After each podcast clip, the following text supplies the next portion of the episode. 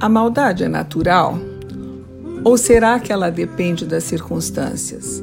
Será que há quem deseje fazer o mal pelo mal? Há quatro respostas históricas que nós estamos vendo nesta pequena série. A primeira é a resposta de Sócrates: ninguém é mal voluntariamente. A segunda foi a de Hobbes, que diz que a maldade é uma reação de defesa contra a maldade alheia. E a terceira, agora, é a de Kant, que afirmou que o ser humano tem uma propensão para o mal. E ele questiona: seriam então os humanos condenados a praticar o mal quando a situação parece impor isso a eles? E ele responde: não necessariamente.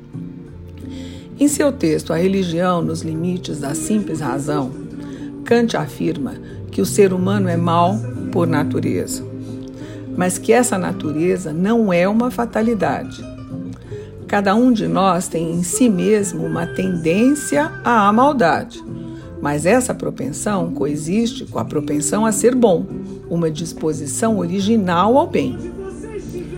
Essa tensão interna pode nos levar a preferir as inclinações sensíveis, ou seja, a busca do prazer, à obediência a uma lei moral.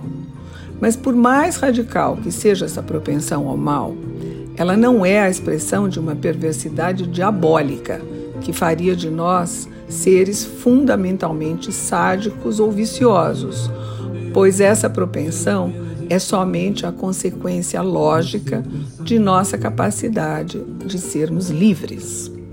Mesmo que desejemos o bem, continuamos sempre livres para agir de outra forma, para nos subtrairmos às injunções da moral e, portanto, praticar o mal. Ser mal é ser fraco e falível, de acordo com o que Kant chama, e eu cito, de fragilidade da natureza humana.